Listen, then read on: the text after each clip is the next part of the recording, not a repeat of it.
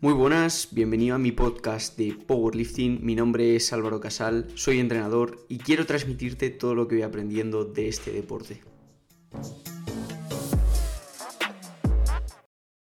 Bueno, en este primer episodio, mm, antes de nada me quiero presentar un poco y contarte muy brevemente eh, por qué estoy haciendo todo esto y qué es lo que me mueve. Al final, mm, enseguida vamos a pasar al tema principal de hoy, que, va a ser el RP y el RIR, y os voy a comentar un poco, pues al final, como os he comentado en la introducción, transmitir mis aprendizajes y hacer un pequeño resumen de, lo que yo pienso que es importante en cada punto y en cada, en cada contenido. Antes de nada, quiero comentarte que, bueno, que yo soy eh, estudiante de ciencias de la actividad física y el deporte, eh, soy entrenador soy una persona que le apasiona el entrenamiento de fuerza, soy una persona que en concreto le apasiona el entrenamiento en powerlifting de fuerza máxima para mejorar en, en los básicos. Y bueno, en este primer episodio te quiero hablar del RP y del RIR, contarte por encima y rápidamente qué es lo que son cada uno y sobre todo irnos a las aplicaciones prácticas y las cosas que realmente vas a utilizar y herramientas para que tú puedas mejorar tu percepción del esfuerzo y eh, apliques esta autorregulación de tu entrenamiento. Así que vamos con ello. El RP es un ratio esfuerzo percibido, es una herramienta súper útil, subjetiva, y esta herramienta va del 1 al 10 en el entrenamiento de fuerza, en el de resistencia es un poco diferente. Y mm, siendo 1 un esfuerzo que no supone esfuerzo, es un esfuerzo cero, y siendo 10 un esfuerzo máximo en el que estaríamos agotados. Y siendo 1 eh, mientras estamos tumbados en la cama eh, por la noche, por ejemplo. El RIR eh, hace referencia a las repeticiones en recámara que nos dejamos en una serie. Y como ya he dicho, podemos unir este RIR con, este RPE. Las repeticiones en recámara que nos dejamos serían eh, si nosotros estamos haciendo una serie de 8 repeticiones con 80 kilos en press de banca y nuestro RIR sería 2, máximo habríamos podido hacer 10 repeticiones. A la 11 habríamos fallado. Para empezar también con un poquito de historia sobre este RP, viene del entrenamiento de, resistencia principalmente. Y eh, viene principalmente esta escala de Borg. Eh, esta escala de Borg eh, al principio era bastante engorrosa, era de 0 a 20 y se traspasó al entrenamiento de fuerza siendo de 1 a 10. Al final el entrenamiento de resistencia eh, de lo que se trata es de medir esta intensidad de trabajo y este carácter del esfuerzo y es bastante similar y el concepto es bastante similar a y extrapolado al entrenamiento de fuerza. En este entrenamiento de fuerza, como ya he comentado antes, utilizamos el RPE basado en el RIR. ¿Y esto qué es? Pues al final tenemos que tener en cuenta que son escalas inversas, si lo vemos desde, desde esta perspectiva. Al final, un RPE 8 será un RIR 2 y un RPE 7 será un RIR 3 y así sucesivamente. Y así es como hacemos esa, esa extrapolación y, y juntamos las dos escalas.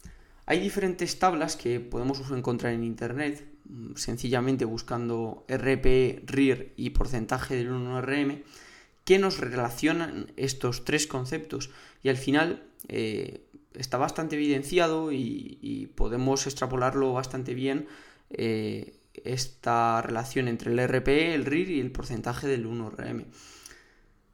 Una forma de aplicar eh, esto en tu entrenamiento va a ser a través de singles. al final podemos hacer una single al principio de nuestro entrenamiento que sea arroba 8 y con ese peso y, esas repeticiones que nos quedan en recámara, eh, a través de este RP, pues calculamos nuestro 1RM con la tabla que os acabo de comentar que podéis encontrar muy fácilmente en internet. Un problema eh, que nos vamos a encontrar es que esta tabla no se va a extrapolar tan fácilmente a cada persona y seguramente mm, tu amigo y tu colega de gimnasio con un porcentaje determinado del 1RM va a poder hacer más repes o menos repes que tú con el mismo porcentaje de tu 1RM. Esto va a depender pues del sexo, de si es hombre o mujer, seguramente la mayoría de mujeres puedan hacer más repeticiones con un porcentaje del 1RM que la mayoría de los hombres y eh, del peso también eh, corporal que tengas. Habitualmente los, pesos pesados pueden hacer menos repeticiones que los pesos ligeros para un mismo porcentaje, el 1RM. También va a depender del el ejercicio que utilicemos. En la sentadilla y en el peso muerto vamos a hacer muchas menos repeticiones con un mismo porcentaje del 1RM que en el press de banca. Entonces, Mm, esta tabla al final tenemos que utilizarla para guiarnos, no podemos ser tajantes y, decir que, exactamente eh, haríamos esas repes con ese porcentaje en 1RM porque seguramente no sea así. Es una tabla bastante general pero que nos puede guiar un montón. Los pros de, este entrenamiento basado en el RPE y en esta autorregulación es que no cuesta nada de dinero, cuesta 0 euros, solo cuesta práctica, aunque yo pienso que esta práctica al final es una inversión para, para el futuro y es una inversión a largo plazo que con práctica nos va a dar muchísimo desde mi punto de vista. Y diferentes series y herramientas que podemos utilizar para empezar a afianzar este RP y a empezar a familiarizarnos eh, son la primera las ramp up sets. Estas series son series crecientes en RPE, pero eh, que nosotros mm, por nuestra cuenta vamos a tener que ir ajustando como atletas eh, estos kilos en la barra.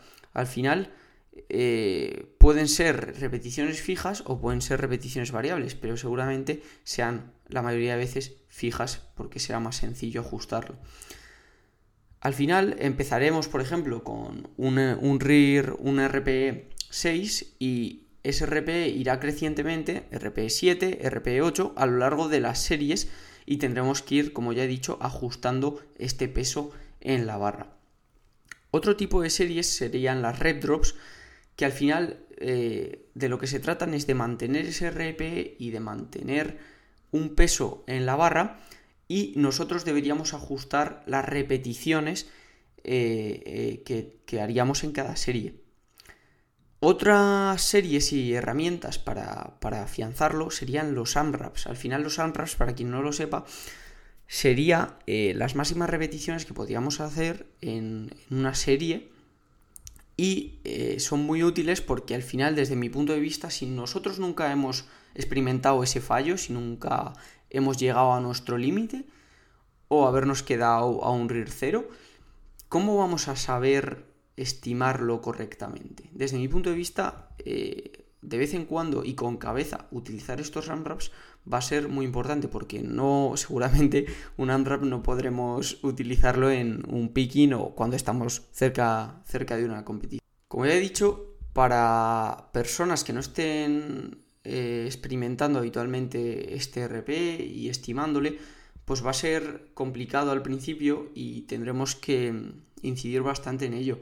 Al final, eh, los principiantes seguramente van a siempre subestimar las repeticiones que puedan sacar eh, en una serie. Al final siempre nos encontramos con muchos principiantes que mm, dicen que, es un RIR 3 o un RPE 7, que al fin y al cabo es lo mismo, pero podrían haber sacado 6 o 8 repeticiones más en esa serie fácilmente.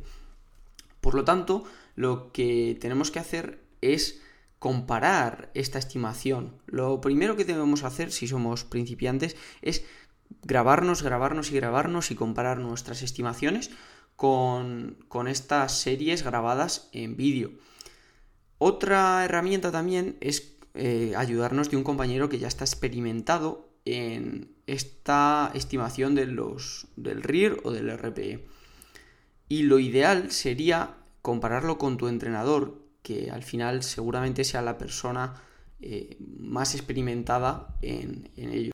Desde mi punto de vista, sobre todo para estas personas más principiantes, mm, tenemos que asociar este RPE a un porcentaje en un RM, porque va, a ser bastante complicado para mucha gente eh, hacerse una idea y poner unos kilos en la barra que sean los correctos o cerca de los correctos si solo eh, utilizan esta autorregulación y este RPE.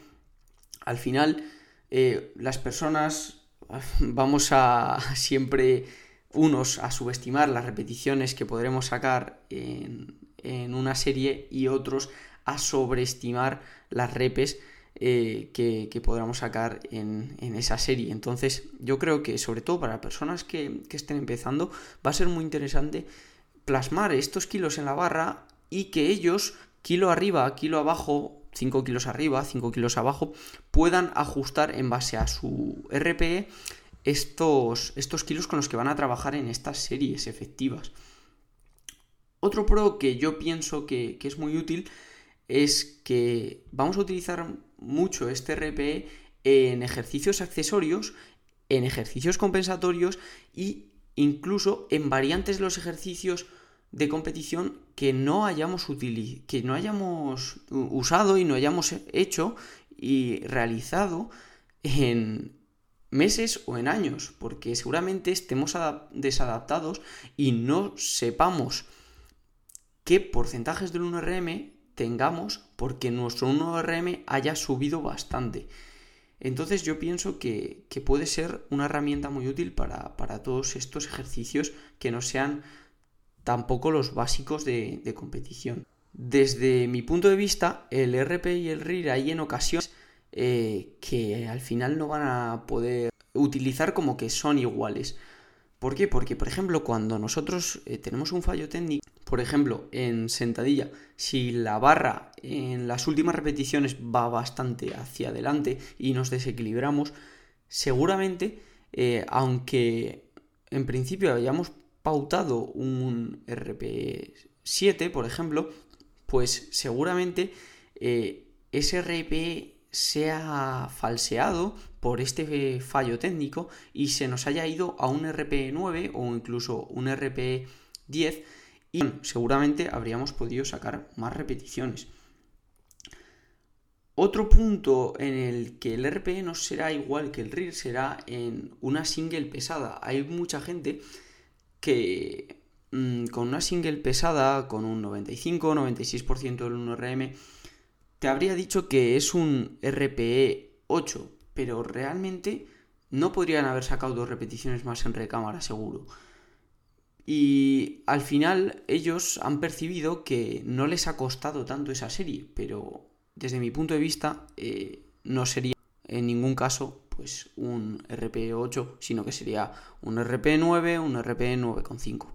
Y bueno, al final con lo que quiero que te quedes finalmente es con que el RP asociado al RIR es una herramienta muy muy útil dentro del entrenamiento de fuerza y que tendremos que practicar bastante porque jugar realmente eh, lleva tiempo poder estimar correctamente eh, estas repes que nos quedan en recámara y este RPE y eh, debemos utilizar diferentes estrategias en cuanto a series para, así poder optimizar todo esto y aprenderlo lo, máximo, lo más rápido posible. Y también quiero que te quedes finalmente con que al final cada uno somos diferentes y tendremos eh, unas repeticiones máximas para un porcentaje de un RM y que esa tabla que te he comentado del RPE basado en el RIR y y asociándolo a estos porcentajes del 1RM hay que tomarlo como base. Y nada, si has llegado hasta aquí y te ha gustado, pues eh, suscríbete y jugar si te ha gustado, compártelo en tu Instagram o en tu red social mencionándome. Soy Álvaro barra baja, Casal barra baja y me hará un montón de ilusión ver que te ha gustado. Así que nada, un abrazo y nos vemos en el siguiente.